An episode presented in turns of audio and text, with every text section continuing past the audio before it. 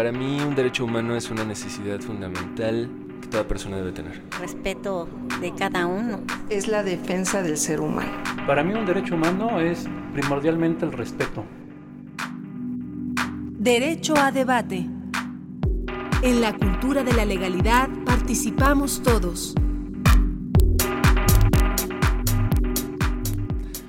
Hola, ¿qué tal? Muy buenos días. Mi nombre es Diego Guerrero y estamos en el programa Derecho a Debate en la cultura de la legalidad. Participamos todos.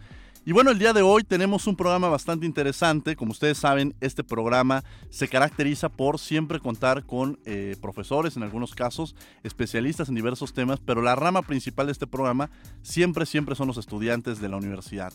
Y el día de hoy precisamente tenemos eh, ocupando esa posibilidad a jóvenes estudiantes que han participado en diversos partidos políticos.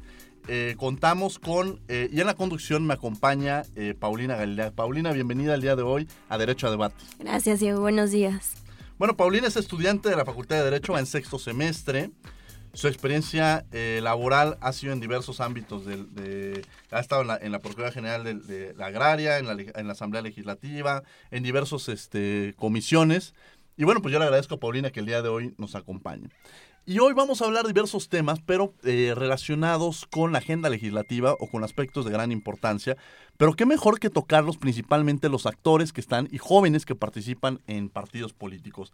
Y para ello, el día de hoy, eh, antes de nos, nos acompañan, eh, nos van a estar acompañando cuatro jóvenes. Ahorita tenemos dos en cabina. Estamos esperando a que lleguen los otros dos que llevan sus respectivos horarios. Pero bueno, antes de iniciar con eso, vamos a empezar con una de nuestras famosas áreas de este programa que son las notas en breve de los derechos humanos. Escuchemos. Tus derechos en breve. No hay agua tampoco ni para los sanitarios, entonces es una de las prioridades la luz, entonces queremos que nos ayuden. Deben de entender que todos tenemos necesidades Y que el agua es una necesidad muy importante porque si no tenemos agua no nos podemos bañar, no podemos hacer nuestros quehaceres. La Comisión de Derechos Humanos, la Federación Mexicana de Organismos Públicos de Derechos Humanos y la Comisión Estatal de Derechos Humanos de Jalisco organizaron el Foro Regional sobre Servicios Públicos y Derechos Humanos, cuyos trabajos se desarrollaron en Guadalajara, Jalisco. En el foro se abordó el abastecimiento de los servicios públicos desde la óptica de la promoción, respeto, protección y garantía de derechos humanos a nivel local, regional y nacional y desde las respectivas funciones de los organismos protectores de derechos humanos. La transversalidad de los derechos humanos conlleva al diseño y a la presentación de los servicios públicos con una perspectiva de accesibilidad, igualdad y no discriminación, lo cual puede lograrse mediante políticas públicas, en particular a favor de mujeres, niñas, niños, adultos mayores y personas con discapacidad. ¿Dónde, ¿Dónde se reunieron? ¿Cuántos eran? No sabemos. ¿Cómo que no sabes? ¿No sabes? No, no sé. ¿Cómo te llamas? ¿No sabes? Pedro Morales de Riquelme, Pónchese, Pónchese, puto. Pónchese o se le carga la cara. Pónchese. Con el propósito de coadyuvar al combate y erradicación de la tortura en nuestro país y atender a las víctimas de este delito, la Comisión Nacional de los Derechos Humanos llevó a cabo el taller sobre aplicación del Protocolo de Estambul y del Protocolo Facultativo de la Convención contra la Tortura, dedicado a los profesionales del derecho, la medicina y la psicología, adscritos a los organismos públicos de promoción y protección de los derechos humanos. En el marco de este taller, el Ombudsman Nacional, Luis Raúl González Pérez, destacó la importancia de la independencia de los servicios forenses, médicos y psiquiátricos para atender casos de tortura y anunció que la CNDH, por conducto del Centro Nacional de Derechos Humanos, trabaja en un modelo acerca del cual ha mantenido comunicación con la Procuraduría General de la República. El presidente de la CNDH lamentó las respuestas que las instituciones gubernamentales dan a las respuestas de la CNDH por casos de tortura, por lo cual llamó a las autoridades de los tres órdenes de gobierno a cerrar filas en bien de los derechos fundamentales de las personas. El gobierno de la República asumió su doble responsabilidad, la de distender, garantizando la libre manifestación, pero resguardando los derechos de terceros. Hoy, gracias a que se actuó de esta manera, se ha restablecido la interlocución en un marco de respeto. Es pertinente señalar la presencia e intervención que ha tenido la CNDH en el estado de Oaxaca desde que tuvo conocimiento de los hechos ocurridos en Nochixtlán el pasado 19 de junio. Se desplegó personal para integrar la investigación que se realiza sobre esos hechos y dar seguimiento a la situación que se vive en esa entidad, como consecuencia del diferendo existente entre el Gobierno de la República y la Coordinadora Nacional de Trabajadores de la Educación.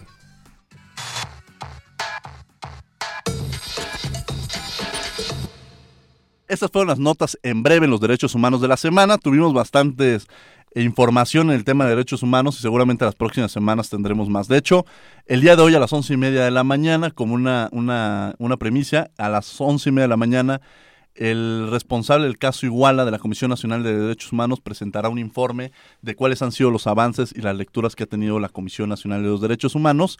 Y la próxima semana tendremos también eh, una plática precisamente con este comisionado especial eh, que darán esta conferencia once y media de la mañana. La darán tanto el maestro José Larrieta, acompañado del licenciado Luis Raúl González Pérez, presidente de la Comisión Nacional de los Derechos Humanos. Pero bueno, eh, le platicamos que el día de hoy vamos a hablar de un tema bastante interesante. Vamos a tener a cuatro jóvenes universitarios eh, de distintos partidos políticos. Ahorita ya tenemos tres en cabina, como lo habíamos mencionado anteriormente, con los que hablaremos sobre diversos temas. Pero para ello me permitiré presentar a cada uno de ellos. Tenemos a Luis Ángel Jacome García, que es politólogo y administrador público de la Facultad de Ciencias Políticas y Sociales de la Universidad Nacional Autónoma de México. Actualmente es director de promoción educativa del Instituto Nacional para la, Educación de los Adultos INEA. Eh, bueno, eh, Luis Ángel, bienvenido a Derecho a Debate. Muy buen día, eh, Diego. Buen día a tus radioescuchas y a los compañeros aquí en el estudio. Nada más quiero hacer una aclaración por ahí. Este, soy asesor en, el INEA, exactamente. Aquí nos tomaron como, digo después, pero bueno, te agradecemos mucho. Claro. Eh, Rodrigo Miranda Berumen. Rodrigo es eh, dirigente juvenil del PAN en la Ciudad de México, electo mediante el voto de los jóvenes militantes panistas en la Ciudad de México. Desiste en la licenciatura de Ciencias Políticas y Administración Pública por la Facultad de Ciencias Políticas y Sociales de la Universidad Nacional Autónoma de México, especializándose en el tema de Historia Política de México siglo XX y Sistemas Político Mexicano. Ha colaborado en diversas publicaciones editoriales e investigaciones académicas. Rodrigo Miranda del PAN, bienvenido. Diego, mucho gusto estar con todos ustedes, igual Pau, a todos mis compañeros y a todos los radioescuchas de Radio UNAM. Y bueno, tenemos también a eh, un estudiante de la Facultad de Ciencias Políticas eh, y Sociales de la Universidad de, la, de y Administración Pública que va en quinto semestre, Saúl, eh, que está estudiando en la escuela, de, en el semestre en la Facultad de Estudios Superiores de Acatlán es asesor en la Asamblea Legislativa del Distrito Federal del diputado Néstor Núñez López y promotor activo del proyecto de regeneración a nivel nacional del Partido Morena. Bienvenido, Saúl. Gracias, Diego. Buenos días a los compañeros de los distintos partidos. A Pau, muchas gracias por recibirnos.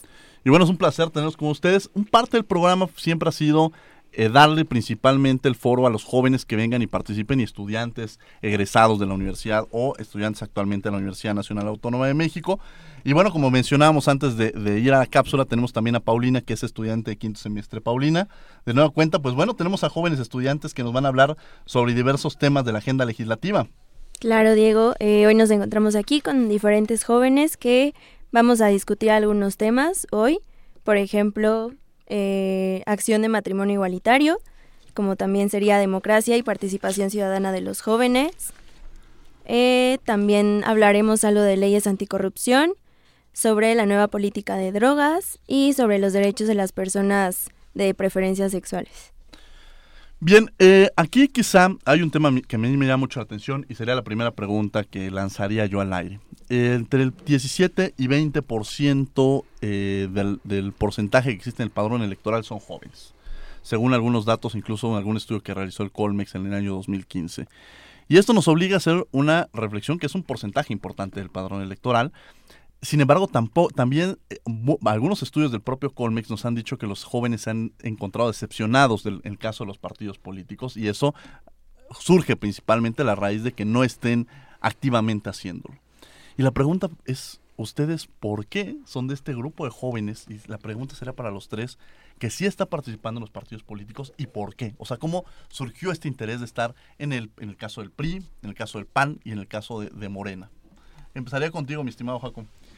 Pues mira, Diego, eh, yo creo que yo, yo soy un convencido efectivamente de que la participación de los ciudadanos en política a través de la sociedad civil o de los propios partidos es la única manera en la que vamos a poder obtener transformaciones reales hacia las sociedades que visualizamos, hacia las sociedades que queremos. Eh, muchas veces quedarnos, eh, pues digamos, del lado de, aquellas personas que se dedican a la crítica constructiva, a la crítica destructiva, sin propuesta, ¿no? sin ideología, pues es quedarnos en el camino errado. Eh, me parece a mí que estar dentro de un instituto, simpatizar con un instituto político, como es mi caso, para, para llevar a cabo propuestas en, en el mundo eh, público, pues es sin duda una tarea importante que debemos considerar todos los jóvenes, sobre todo por una situación. Cuando tú tienes ideología, pero no participas activamente, no propones, pues en automático es una ideología, vamos a decir, infértil. Cuando tú tienes propuesta, pero no hay una ideología, la propuesta se convierte en un proyecto endeble, ¿no? Entonces, eh, desde mi perspectiva, sí es necesario que los jóvenes estemos participando, sobre todo porque hoy México es una democracia plural, es una democracia eh, que cada vez alcanza una mayor madurez política y es necesario que los jóvenes entremos a tomar banderas, entremos a algunos institutos, si es que es el caso, desde la sociedad civil, pero hay que tomar banderas, hay que tomar causas y hay que defender aquello en lo cual nosotros creemos. Por eso la importancia... ¿Cómo definirías la... ideología del Partido Revolucionario Institucional? Pues mira, el partido es, es un, eh, un, un instituto político muy diverso en su interior, que ha sabido leer diferentes momentos históricos de nuestro país y que actualmente se define como un partido socialdemócrata. ¿no? Es un partido que efectivamente tiene una historia ideológica diversa, desde el nacionalismo revolucionario hasta la última eh, reforma ideológica que tuvo, que fue la de, la de la ideología socialdemócrata. Abiertamente, lo puedo decir, el artículo primero de los estatutos de este partido dicen, efectivamente, somos un partido socialdemócrata, ¿no? Entonces, yo creo que la acción de gobierno tiene que ir encaminado a la propuesta socialdemócrata, encaminado a, satisfacer las demandas y las necesidades de la sociedad. No se puede ver tampoco, creo yo, es, es una cosa hasta cierto punto equivocada, ver a la ideología también como una camisa de fuerza. Lo decía Simón Pérez. O sea, actualmente eh, el mundo es un concierto de ideologías, ¿no? Y aquellos que son líderes, aquellos que son gobernantes, pues les toca ser el director de la orquesta, llevar la batuta y saber cómo poder eh, encaminar o, agrupar las demandas en torno a posiciones ideológicas sin perder de vista a las mayorías, por supuesto, pero tampoco perdiendo de vista a las minorías. Y en ese aspecto creo eh, hay algún margen en el cual quienes, quienes gobiernan desde una posición ideológica de partido también deben tomar en cuenta las minorías que no coinciden necesariamente con eh, las posiciones ideológicas que se representan, ¿no? Claro. Rodrigo, pues la misma pregunta de cómo surge este interés de participar en, un partido que además eh, eres, eres el dirigente de los jóvenes que, de, Acción Juvenil en la Ciudad de México, eh, que además tiene un proceso democrático bastante, bastante interesante pero ¿cómo, o sea, por qué pertenecer al PAN? ¿Por qué, perdón, ser de estos jóvenes que están participando, eh, de los pocos jóvenes que siguen creyendo, o no sé si decirlo como pocos, pero que siguen creyendo en los partidos políticos? Muy bien, gracias Diego. Eh, quiero iniciar eh, haciendo la declaración que el PAN es el partido político de los jóvenes en la Ciudad de México y en el país, en la República Mexicana. Somos el único partido político que elige a sus dirigentes a través del voto libre y secreto de la militancia. En el Partido Acción Nacional no tenemos que esperarnos, como yo podría decirlo, en el PRI a que nos designen o en Morena que salgamos en una tómbola. Es, es importante hacer mención que en el Partido Acción Nacional, quien quiera quien tenga la aspiración, quien tenga las ganas, puede alzar la mano, puede contender en un proceso democrático y se le aseguran sus derechos políticos y electorales. No es necesario tener un apellido, tener un padrino o contar con grandes cantidades de dinero para poder ser dirigente de alguna estructura, porque Acción Nacional tiene representación a nivel nacional, a nivel estatal, en las 32 entidades federativas de la República Mexicana y por supuesto también en todos los municipios del país. Somos la organización política juvenil más grande de la Ciudad de México, de la República Mexicana y por supuesto de América Latina Por eso es que yo soy orgullosamente del Partido Acción Nacional. Acción Nacional es el partido de los jóvenes. Yo les invito a que nos pongamos a hacer una visión panorámica de los dirigentes de los partidos políticos a nivel nacional podemos encontrar que el presidente más joven y quizás el que más garra tiene para debatir y el que más se atreve a trabajar como oposición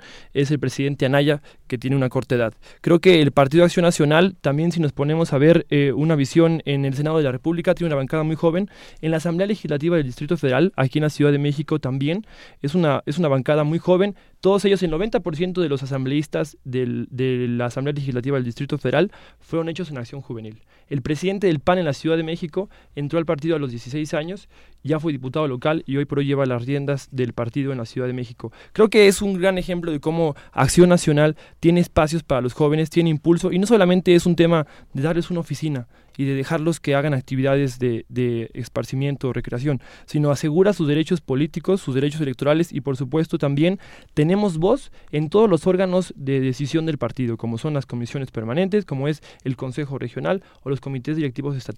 Creo que eso también es muy importante.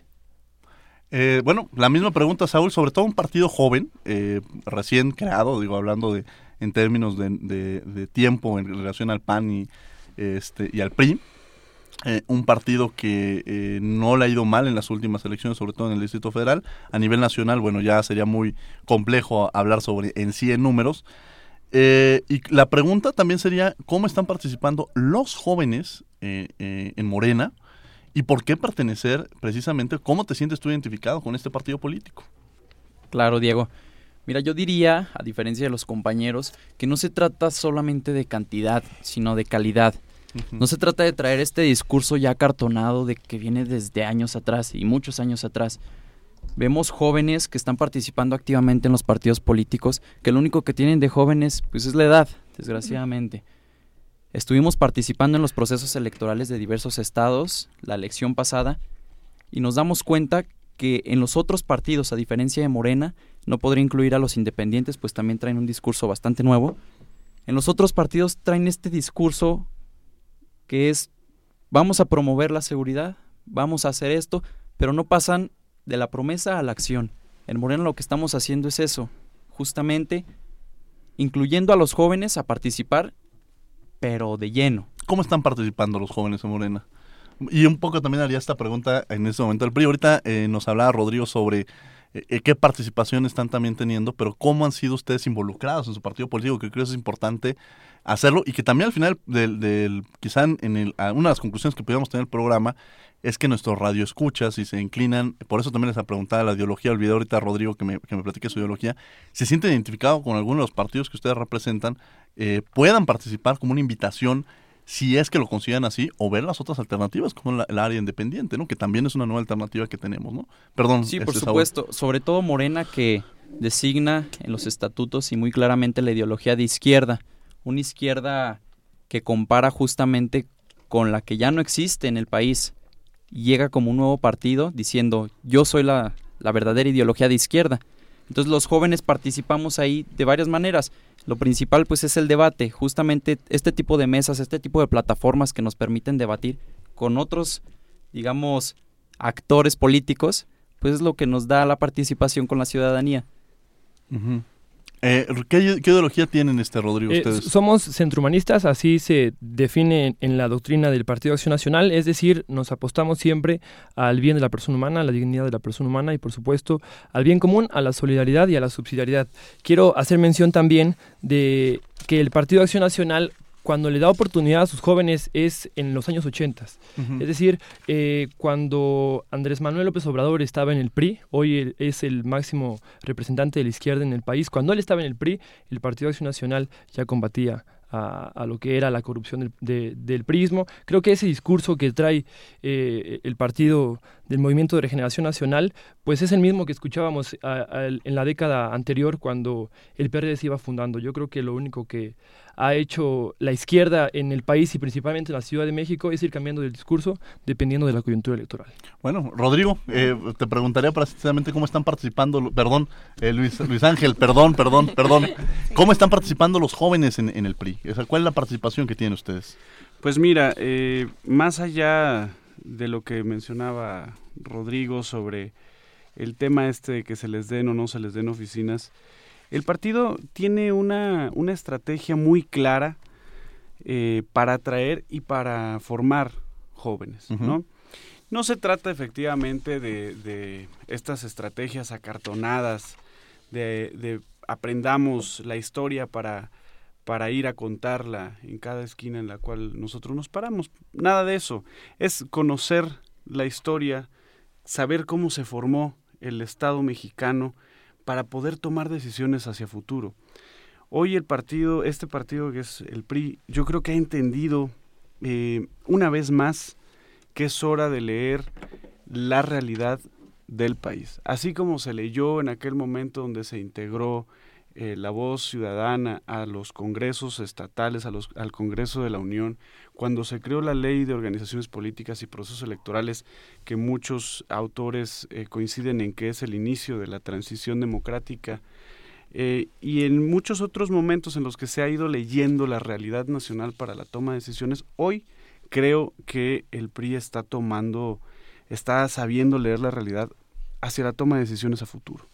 Y efectivamente eso se refleja, por ejemplo, hoy en el partido hay certámenes de debate, está la Escuela Nacional de Cuadros, donde puedes entrar, puedes saber cómo se elabora una política pública.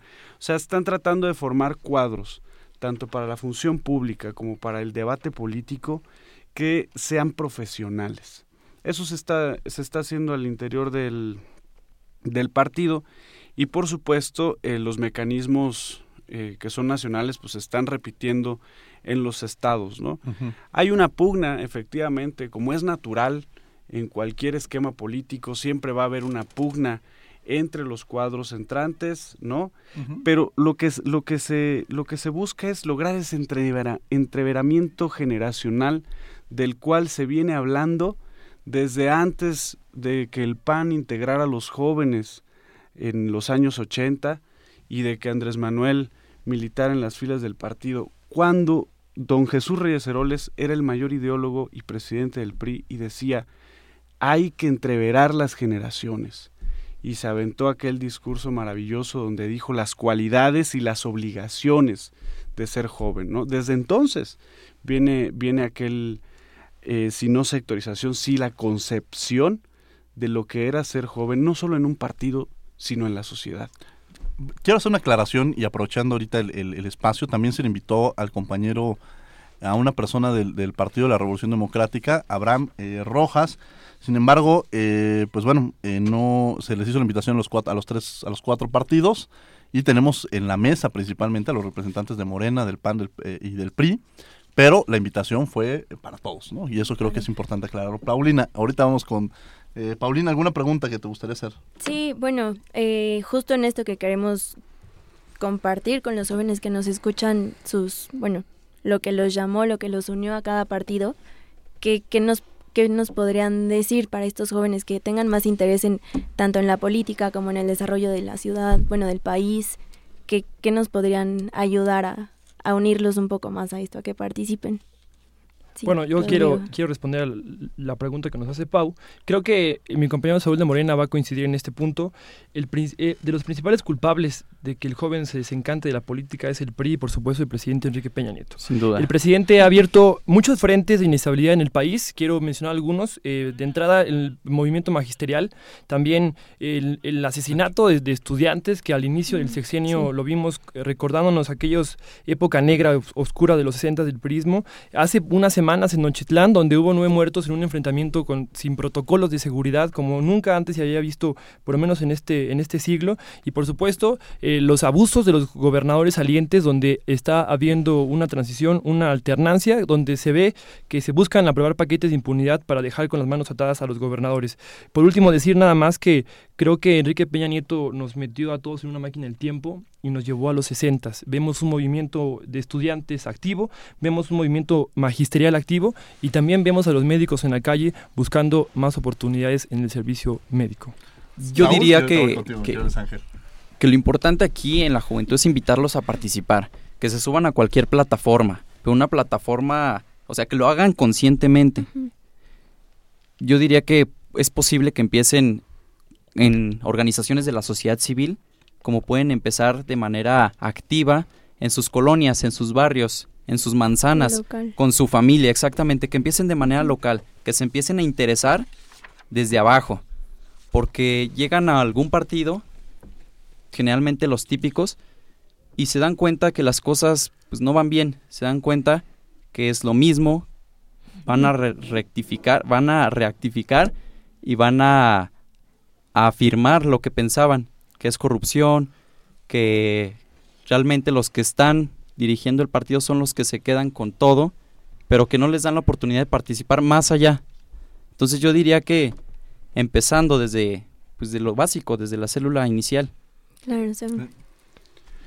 Bueno, eh, mira, voy, voy a empezar por la pregunta que hiciste, después le contesto a Rodrigo. Adelante. Venga, venga.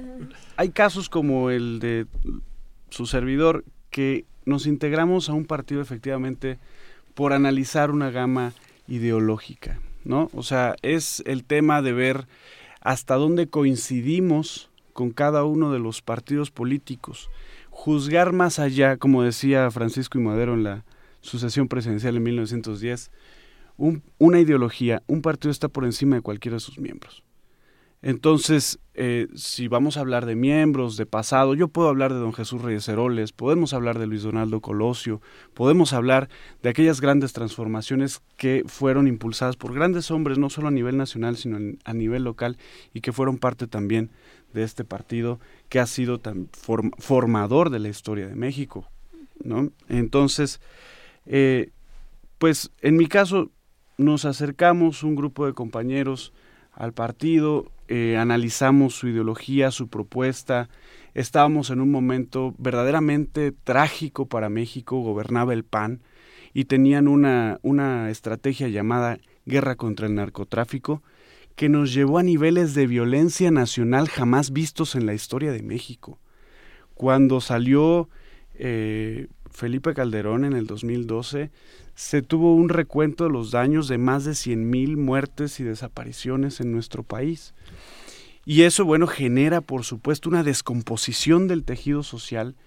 Y eh, quienes nos unimos, en este caso, en, en el 2011, a- al Partido Revolución Institucional, jóvenes, dijimos, pues de entrada queremos no esto, lo primero que no queremos es una guerra contra el narcotráfico, una estrategia de derecha que no privilegia las libertades y los derechos civiles. Y luego pues vamos a ver, además de una estrategia diferente a esta estrategia cuadrada, cartonada y violenta, una estrategia diferente que sume, por supuesto, la propuesta para la gente, ¿no? Que sume la propuesta para solucionar las demandas y las necesidades de la sociedad. En este caso, bueno, yo sí invitaría a todos los jóvenes que quieran adherirse a algún partido político, pero no solo a algún partido, sino a algún movimiento dentro de la sociedad civil, algún colectivo incluso, a que puedan revisar su propuesta ideológica y su propuesta de gobierno, si es que la tiene, ¿no? Que lo puedan, que lo puedan revisar, que lo puedan cotejar, que hagan el comparativo y entonces que tomen la decisión, porque a lo mejor no todo el país está de acuerdo en alguna propuesta que hace un partido, pero sí estás de acuerdo en, en- en la propuesta de, de la trinchera que está al lado. Entonces tú tienes que reconocer y ser sincero contigo mismo en dónde, en qué camisa, no camisa, en qué propuesta ideológica y gobierno vas a militar y vas a coincidir. Excelente. Bueno, pues vamos a ir a, a escuchar una cápsula de las manos con tus derechos humanos que nos hace como cada semana Armando Hernández Cruz y el día de hoy nos habla sobre la importancia del artículo primero constitucional. Escuchémoslo. De la mano con tus derechos humanos. Buenos días, bienvenidos a nuestra cápsula de la mano con tus derechos humanos. El día de hoy vamos a hablar de uno de los artículos constitucionales más importantes en el sistema de derechos humanos en nuestro país, que es el artículo primero constitucional. El artículo primero tiene cinco párrafos, que además a partir de la reforma constitucional publicada en 2011 se ha vuelto un paradigma fundamental para la comprensión y la aplicación de los derechos humanos en nuestro país. El primer párrafo del artículo señala que en nuestro país todas las personas, todas las personas gozarán de los derechos humanos que garantiza la Constitución. Estos derechos no pueden ser suspendidos ni restringidos, sino únicamente en los casos y con las condiciones que la propia Constitución establece. Y este primer párrafo distingue ahora ya los derechos de sus garantías. Antes le llamábamos garantías individuales a los derechos humanos contenidos en la Constitución. Hoy en día la palabra garantías está reservada para los medios de protección de los derechos humanos, como pueden ser el juicio de amparo. El segundo párrafo nos habla de algo que se conoce como el principio pro persona. Principio pro persona. Las normas de derechos humanos deben ser aplicadas de la manera que más beneficien a los individuos. El tercer párrafo habla de lo que se conoce hoy en día como el control difuso, la obligación que tienen todas las autoridades, no solo los jueces, sino toda autoridad de nuestro país, administrativa, legislativa o judicial, de promover, respetar, proteger y garantizar los derechos humanos según los principios de universalidad, indivisibilidad, interdependencia y progresividad de estos derechos. También establece la obligación de sancionar y de reparar las violaciones por parte de las autoridades de nuestro país.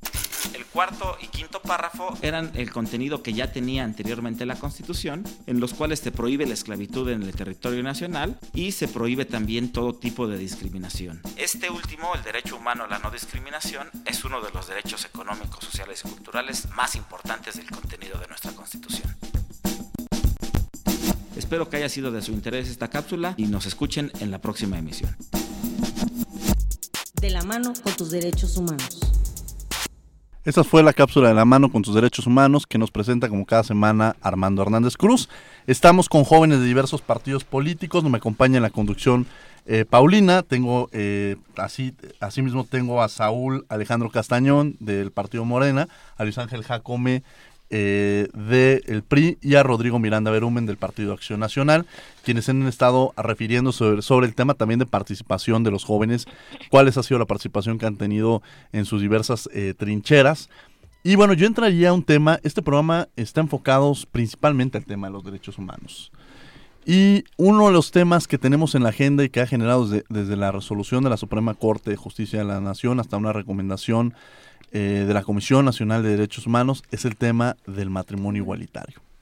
Y quizá entraría en un tema eh, que me gustaría a mí conocer desde su perspectiva como jóvenes, desde su perspectiva partidista, eh, qué percepción tienen sobre esta posibilidad que incluso nace en el estado de Jalisco a raíz de que hay dos elementos fundamentales que se consideran. El primero es, cuando se habla de matrimonio igualitario, uno de los temas es el, el tema de la dignidad humana como los principios básicos de los derechos humanos la Comisión Nacional de Derechos Humanos partía en el hecho de decir cuando establecía la unión entre un hombre y una mujer. Y bueno, esto decían que era contrario, o sea, que el matrimonio podría ser no solamente entre un hombre y una mujer, que quitaran esta percepción fue la recomendación de la Comisión Nacional de los Derechos Humanos. Y otro era que uno de los principales objetivos del matrimonio igualitario es la procreación o el tema de la familia. Y el tema de la familia también la Comisión habló sobre hay posibilidades de que una familia mayor, incluso dos personas mayores, deseen casarse y no necesariamente su objetivo sea la procreación, sino es la, la unificación de diversos aspectos. Entonces, Quizá yo haya entraría sobre cuál ha sido la posición de la Suprema Corte y que va en ese sentido de la recomendación de la Comisión Nacional de Derechos Humanos en torno a los códigos que se han generado en los diversos estados de la República, pero a mí me gustaría conocer su posición respecto a los mismos. Bueno, eh, en mi caso, en el caso de... No me atrevo a generalizar los, los jóvenes del PRI o los jóvenes priistas, porque creo yo que debe haber una libertad de, pensamiento, ¿no? Y de entrada se respeta el libre pensamiento al interior de, las nuevas generaciones del partido. Eh, mi postura es, por supuesto, completa y absolutamente a favor del matrimonio igualitario. Y creo que coincidimos muchos, muchos de los jóvenes priistas.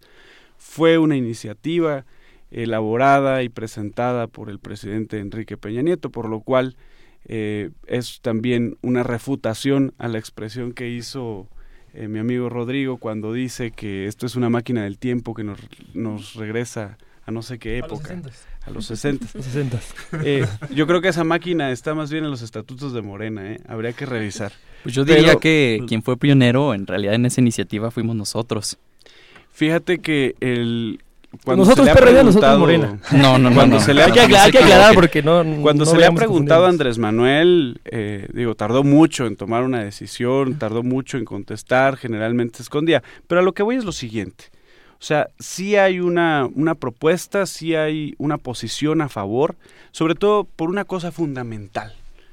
El matrimonio igualitario es un tema de derechos, de obligaciones por supuesto, también de respeto. O sea, mismo amor, mismos derechos. Es un, es un tema civil, un tema de responsabilidad civil. O sea, yo sé que hay muchas posiciones encontradas, eh, ha entrado por ahí también la iglesia a decir que esto es una bofetada, como ahorita lo acaba de decir el, el, eh, arzobispo de ahí de, de Morelos, que es una bofetada al pueblo. No, es un tema de derechos. Y lo voy a decir, y es mi muy humilde y personal opinión, nadie le está pidiendo a la Iglesia Católica que los casen ellos. Se van a casar en el registro civil. Es un tema de derechos y es un tema que tiene que respaldar el Estado mexicano, porque estamos hablando de millones de personas en este país que deben tener el mismo derecho a unirse en matrimonio, a respetarse, a tener responsabilidades, obligaciones y poder ejercer ese derecho. Rodrigo. Bueno, el Partido de Acción Nacional también ha sido muy claro en esa postura. Hay que entender que a un partido político no se le puede ver como un, un, un grupo homogéneo. Ujú. Siempre hay una heterogeneidad y por supuesto hay un hay grupos más conservadores que otros en el Partido Acción Nacional. Sí, perdón, quizá por eso sí les preguntaba en, en el tema de jo- ustedes como jóvenes y a título personal lo pueden este hacer referencia, ¿no? Yo como joven eh, asumo el- la opinión, la, la idea de nuestro presidente nacional Ricardo Anaya, esa, esa postura ya está discutida por la Suprema Corte de Justicia y no va a haber vuelta atrás. El Partido de Acción Nacional en sus principios siempre tiene en mente la dignidad de la persona humana y creo que en ese tenor va el- la libre elección de la persona, la pareja, el amor con el que quieras acabar tu vida. Creo que la libertad de elección es algo que desde sus inicios el Partido de Acción Nacional siempre ha, ha pugnado por ello. También es importante que como jóvenes, que como nueva generación tenemos una obligación histórica con el partido de desempolvar los prejuicios que nos han atado muchas veces, que nos ven como el partido confesional, que nos ven como el partido de católicos, que nos ven como el, el partido retrógrado o conservador, como muchas veces en unos otros debates nos han dicho. Eso no es el Partido de Acción Nacional. El Partido de Acción Nacional hoy está a la vanguardia, está en un proceso de modernización y para eso estamos los jóvenes encabezados por el mismo presidente Ricardo Anaya, para dar ese paso y modernizar nuestras ideas, desempolvarnos de los prejuicios y que se dé cuenta los jóvenes y que se dé cuenta, por supuesto, la sociedad que el Partido Acción Nacional es un partido de modernidad, no es un partido confesional como muchas veces la contra los otros partidos políticos nos intentan nos intentan ver o nos intentan etiquetar. Eh, mi estimado Saúl. Pues yo diría que no intentamos etiquetar a nadie, ¿eh? o sea, se trata de llevar las palabras a los hechos. Los hechos son los que van a hablar a final de cuentas. Morena, el partido Morena, fue el primer partido político en contra de esto al crear una Secretaría Nacional de Diversidad Sexual en la República, o sea, en todos los estados y municipios. También llevamos una agenda legislativa en donde pues, la promoción de los derechos LGBTTI pues, es lo principal. O sea, la conformación de esta agenda legislativa a, favor de las necesidades de esta población y la organización del sector de la diversidad sexual a través de comités que promueven el proyecto de nación que está postulando mi partido. Claro. Yo quisiera hacer un comentario nada más. Eh, el PRI en la Ciudad de México hace ya varios años fundó la Secretaría de Diversidad Sexual. Fue una lucha que encabezó Rafael Ramírez Arana, que es el secretario actualmente de, de Diversidad Sexual en la Ciudad de México, que fue la primera persona que se casó, bueno, él y su pareja, por supuesto, que se casó eh, con eh, personas del mismo sexo. Es el primer matrimonio igualitario en México y él es el, el secretario de diversidad sexual del partido en la ciudad. Lo luchó en tribunales, lo ganó y fundó y ha trabajado con la comunidad eh, LGBTTI en la Ciudad de México. Pues mándenlo, man- que lo manden con que lo manden con la gobernadora de Sonora que es- está, está en una posición de no querer aprobar el matrimonio igualitario y como dijo el senador eh, eh, La Bastida que mencionaba que la derrota de hace unas semanas del, del PRI había sido por la aprobación del, del matrimonio igualitario, yo creo que hay más culpas, no podemos echarle la culpa a eso sino a la corrupción. Paulina. si no, Todo bien.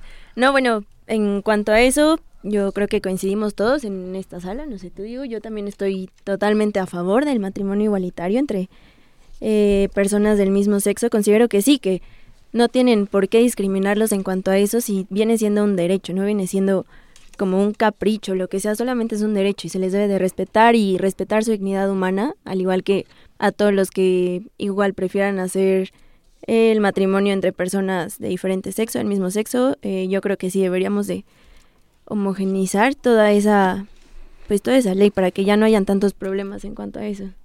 Bien, hay otro tema que, desde luego, en el caso, en mi, en mi caso, a título personal, como decía Paulina, pues bueno, estamos a favor, sobre todo retomando eh, la posición de, estuve eh, de la Comisión Nacional de Derechos Humanos en su propia recomendación y dando, siguiendo, como bien lo mencionaban, el caso de la Suprema Corte de Justicia, la posición que, que mantuvo. Y el tema, principalmente, también esta recomendación va en el sentido de homogenizar los códigos en toda la República Mexicana para que en caso de que en alguno de ellos se encuentre alguna disposición contraria a esto, pues bueno, sea modificado en beneficio precisamente de los derechos humanos entendidos como parte de la dignidad humana. Eh, hay un tema que, que, además aqueja a todas las sociedades, que es el tema de... Tenemos dos temas, que es el de corrupción e impunidad. La corrupción la genera, eh, la puede generar cualquier individuo.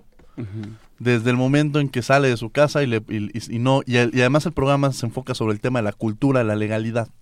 Entonces, el tema desde que se pasan el desde que se pasan un semáforo, desde que le quieren dar dinero al policía, este, todo esto son factores de corrupción que si lo vemos en, en, al título del individuo, del ciudadano en común, pues lo hace.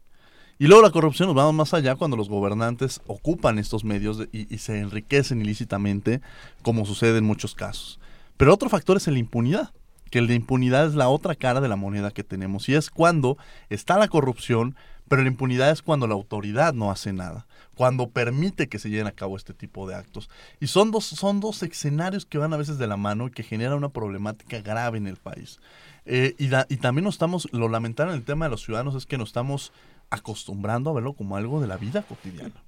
¿Cuál es la posición que tiene cada uno de sus partidos respecto a, y sobre y incluso recientemente en el Congreso tuvimos este tema de la ley 3 de 3? Correcto. Muy interesante, que además fue, hay que retomarlo como una iniciativa ciudadana de reconocer y además de buscar la posibilidad de, que, de, de, estar informados. El tema de la transparencia es fundamental en las sociedades contemporáneas. Quizá yo les preguntaría a ustedes como jóvenes, ¿cómo ven? Que además aquí se me atrevo a decir que en todos los partidos podríamos retomar algunos actores, ahí es cuando decimos que juegan y, y, y, por eso la importancia de tener aquí jóvenes, porque uno esperaría que el día de mañana que van, ustedes van a hacer, y lo creo, van a ser los próximos dirigentes de su partido, rompieran con estos esquemas. Entonces, aquí le toca ahora sí que a todos, pero su posición respecto a este, esta problemática social que se está generando. ¿no? Diego, pues me permito iniciar con esta, con esta serie de discusiones sobre la corrupción y la impunidad. Eh, de entrada, yo te diría que yo estoy muy orgulloso de ser parte de un equipo de trabajo que así sea en la función pública, así sea en el partido, se ha llevado a cabo de una manera muy transparente. Eh, en el 2014-2015 yo participaba en el partido en la Ciudad de México, en el PRI de la Ciudad de México. Fuimos en dos ocasiones y están las constancias el partido más transparente en la Ciudad de México. Entonces, debo decirlo de manera muy personal, yo me siento muy orgulloso de pertenecer a un equipo político, a un equipo de trabajo que tiene eh, esos valores que son la transparencia, la honestidad y creo que en este sentido las juventudes de todos los partidos políticos debemos ponernos a pensar en la propuesta. O sea, si bien eh, en la actualidad hemos adoptado algunas propuestas para recrudecer las medidas de transparencia, ¿no? Eh, hacer cada vez más expuesto al funcionario público y a aquella persona que, que recibe recursos del erario, yo creo que la propuesta debe ir más allá. Debe ser una propuesta de construcción de una sociedad más transparente, y con mayor rendición de cuentas. O sea, no podemos tener, eh, hacer los cortes fotográficos de la so sociedad mexicana y decir y empezar a atacar, es que tú tienes tal actor, es que tú tienes tal otro.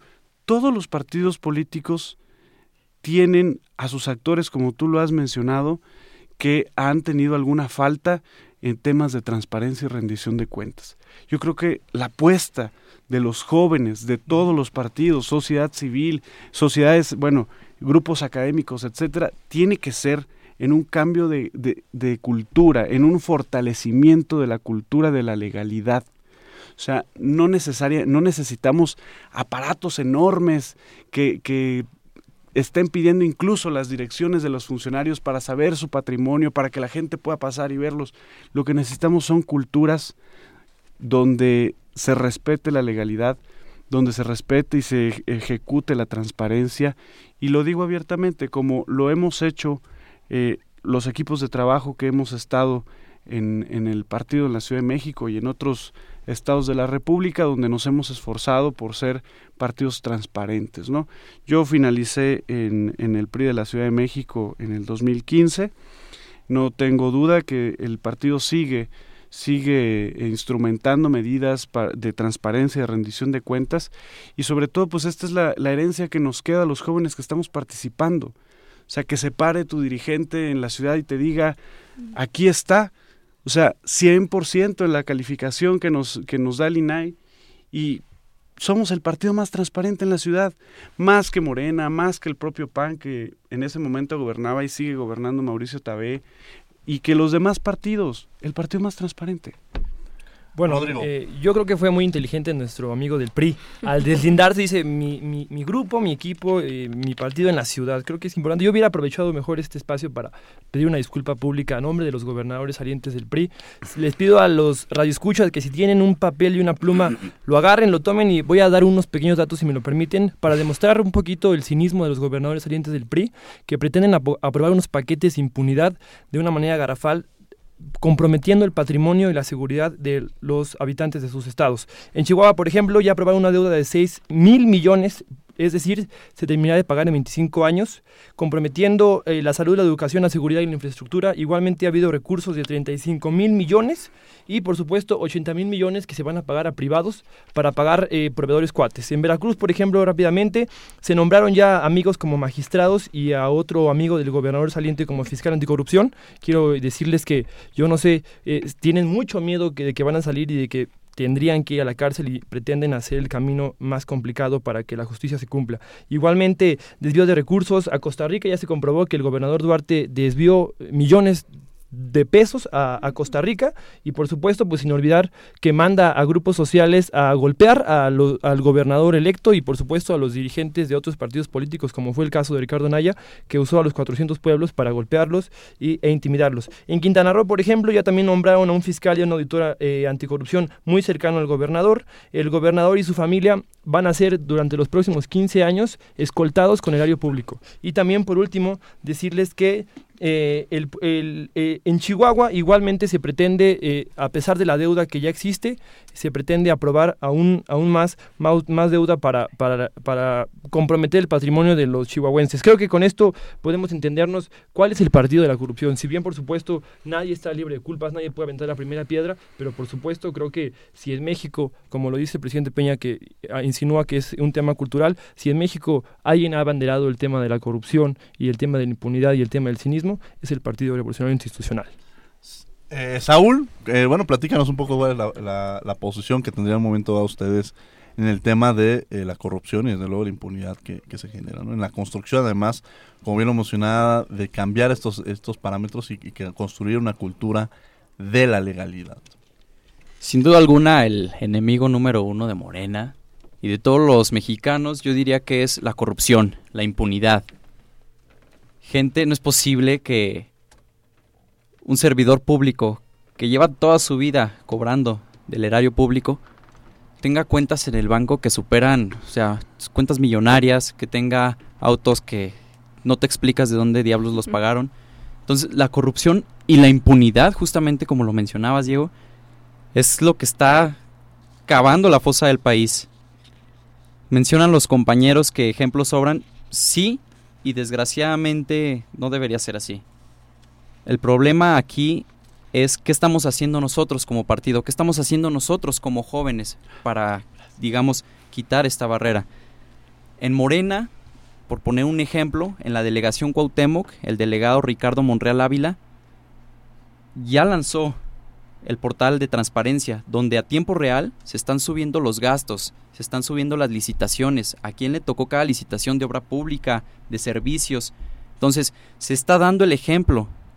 O sea, estamos siendo precedentes porque este portal no existía en ningún lado, a tiempo real. Entonces, no sé qué me puedan decir compañeros de otros partidos. Díganme con ejemplos, con hechos.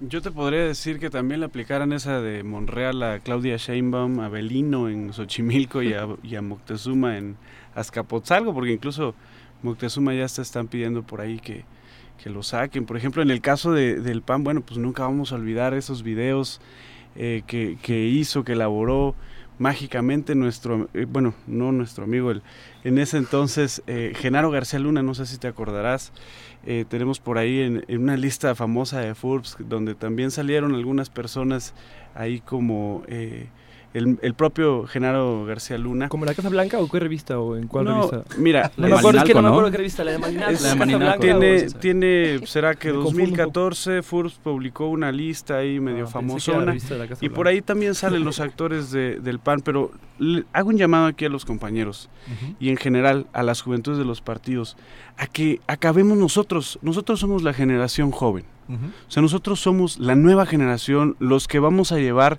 la nueva propuesta al interior de los partidos con los cuales simpatizamos o militamos y la nueva propuesta a la sociedad. O sea, si de algo está harta la sociedad es efectivamente de este golpeteo, no del golpeteo entre partidos. Okay. O sea, este golpeteo donde salimos a decir nosotros que además actos de corrupción cuando ni siquiera habíamos nacido. O sea, esta nueva generación debe ver más allá. Debemos de establecer una nueva cultura, una, un nuevo conjunto de valores. Debemos asumirnos ya, así como en algún momento se decía en este país, debemos asumir y ejecutar el espíritu democrático. Hoy, las nuevas generaciones de los partidos debemos asumir y ejecutar el espíritu de la transparencia y la rendición de cuentas. O sea, si, si el siglo XX fue el siglo de la consolidación democrática de este país. El siglo XXI debe ser el siglo de la consolidación en materia de transparencia y rendición de cuentas de los gobiernos y de los institutos y de todos los organismos que reciben recursos del erario público. Pero no hablemos de, Más no allá hablemos del golpeteo. Hablemos, no hablemos de futuro, hablemos de presente. Yo creo que hechos son amores y no buenas intenciones. Y de, y de, y de hecho en el presente, ah, sí. tanto el PAN como el PRI han presentado sus propuestas ante el Congreso de la Unión de Sistemas PRI votó en contra de la ley de 13 y también Laida Sansores y Manuel Vales de Morena. ¿De Morena Había o del PT? Cosas... Del PT y todos ah, morenistas y apadrinados por, no por, Pero los panistas también se salieron al baño a la hora pero de la yo votación. Diría que la, el o sea, mejor ejemplo... quizá, a ver, quizá yo, yo te, eh, tengo y precisamente retomaba esta parte de eh, desafortunadamente, y, y, yo retomaba la parte de la, la, ley 3 de 3, de, de lo complejo que se volvió, este, de una, sobre todo de dónde viene que es una iniciativa ciudadana. Ciudadano. Entonces el saber escuchar a los ciudadanos sobre las necesidades, sobre las inquietudes que uh -huh. tienen. Y yo partía sobre eso, sobre el hecho de que eh, podríamos mencionar de los diversos partidos políticos nombres de políticos que han estado inmersos en un tema de corrupción. Y precisamente también abarcamos esta posibilidad de jóvenes que quieran hacer eh, estos cambios. ¿no? Entonces, quizá yo les pediría que en, en manera de conclusión eh, nos dieran cuáles son en, en, un minuto y medio, cuando mucho nos, nos manejaran las conclusiones, digo, la agenda era muy amplia para poder tocar el tema desde eh, matrimonio igualitario, eh, corrupción, eh, en, en, en, la ley anticorrupción, el tema de la despenalización de la marihuana, otro tipo de estupefacientes, que también es otro de los temas que nos da para mucho, que nos da prácticamente para todo un programa, sí, claro. que es un tema muy, muy interesante y que se ha quedado detenido. Pero en minuto y medio les pediría, o si quieren retomar alguno de estos temas, dar una posición, pues están en todo su derecho. Bueno, para, para concluir el programa, eh, agradecerles la, la, presencia y la invitación. Yo sí quisiera hacer un llamado a todos los jóvenes, a sentarnos a pensar de qué manera participar. Eh, la participación juvenil en México no es baja, está en los estándares internacionales eh, que son naturales de cualquier democracia eh, y los invitaría a que participáramos de manera más activa en los partidos, en la sociedad civil que pudiéramos entre todos construir una fortalecer la cultura de la legalidad, porque ya hay, ya se está trabajando en ello, ya hay eh, buenas propuestas de parte de los partidos políticos, ha habido consenso, ha habido conciliación, lo demostró el Pacto por México, hay que ir hacia adelante y las nuevas generaciones de jóvenes debemos fortalecer la cultura de la legalidad, fortalecer el ejercicio de la democracia y alcanzar entre todos vislumbrar un país donde la madurez política sea el estandarte, ¿no? Sería mi recomendación. Gracias Luis Ángel del Partido de la Revolucionaria Institucional. Rodrigo del Partido Acción Nacional. Yo quiero concluir agradeciendo también, por supuesto, el espacio. El Partido Acción Nacional siempre está abierto a los debates, a la discusión de ideas eh, y también eh, hacer una invitación a todos los que nos escuchan a, avisarles que el Partido Acción Nacional tiene abiertas las puertas y las ventanas para quien guste entrar y, por supuesto, decirles que, que no hay que desesperanzarnos. Está próximo a terminar este gobierno federal, viene ya un cambio, está, la sociedad está lista para el cambio, la sociedad quiere un cambio y concluyo con una frase de nuestro fundador Manuel Gómez Morín, el rector de la UNAM, que dice: El pueblo de México sí está apto para darse un gobierno a la medida de su deseo y de su anhelo. Yo les invito a que sigamos participando en los asuntos públicos y que veamos, por supuesto, como en muchos estados de la República ya, ya lo hicieron, que veamos en Acción Nacional la oportunidad de cambio y la oportunidad de un mejor gobierno con transparencia, con rendición de cuentas y, por supuesto, con sentido social. Eh, Saúl. Yo no concluiría con una frase, al contrario, empezaría con una frase del presidente del CEN de mi partido. No mentir, no robar y no traicionar, que se pueden homologar en honestidad el político que en este siglo XXI sea honesto tiene y que no tenga cola que le pisen, tiene una ventaja competitiva altísima sobre los demás. Entonces yo invitaría a los jóvenes que me están escuchando a que participen, a que vean las propuestas de cada partido, a que vean lo que han sido a través del tiempo y, y, que vean los hechos y que vean lo que está pasando en estos momentos y que participen, que se involucren, porque lo importante es debatir, lo importante es decir yo estoy en contra, yo estoy a favor, pero lo importante es, es eso, es participar. Entonces, y si es de la mano de Morena, pues qué mejor, bienvenidos. eh, Paulina. Ahorita, gracias. gracias, mi querido Saúl. Gracias, Diego. Pues ya para concluir, así como cada uno mencionaron, Luis Ángel, Rodrigo, Saúl, Diego, eh, los jóvenes nos queda hacer los cambios que podamos, preocuparnos por lo que pasa, ocuparnos, eh, como bien decían, comparar los planes de cualquier partido que creas que te puede interesar, eh, ver con cuál te identificas más, en cuál quedarías mejor para de verdad lograr hacer un cambio, no solo pues enterarte y ver que pasan cosas que pues bueno, se quedan así como siempre, pero no, o sea que como jóvenes podamos intervenir, podamos eh, hacer lo que quede en nuestras manos para de verdad hacer un cambio. Bueno, esto, esto fue Derecho a Debate. Tuvimos a, Luis Ángel del partido del PRI, estuvimos a Rodrigo del PAN, a Saúl eh, de Morena, como mencionamos, hicimos también la invitación al PRD, pero no, no participó en esta mesa. Eh, un estudiante de la Facultad de Derecho, como cada semana, Paulina, que, y junto con su servidor Diego Guerrero estuvimos en los controles, en, en, la, en la conducción, en los controles técnicos Arturo González. En redes sociales, Karina Méndez, en las voces de cápsula, Héctor Castañeda, en la producción, mi queridísima Jessica Trejo. y eh, no se olviden que nos escuchamos ley el próximo lunes a las 10 de la mañana. Esto es Radio NAM Derecho a Debate. En la cultura de la legalidad participamos todos. Que tengan muy buen día. Radio UNAM y la CNDH presentaron Derecho a Debate. En la cultura de la legalidad participamos todos.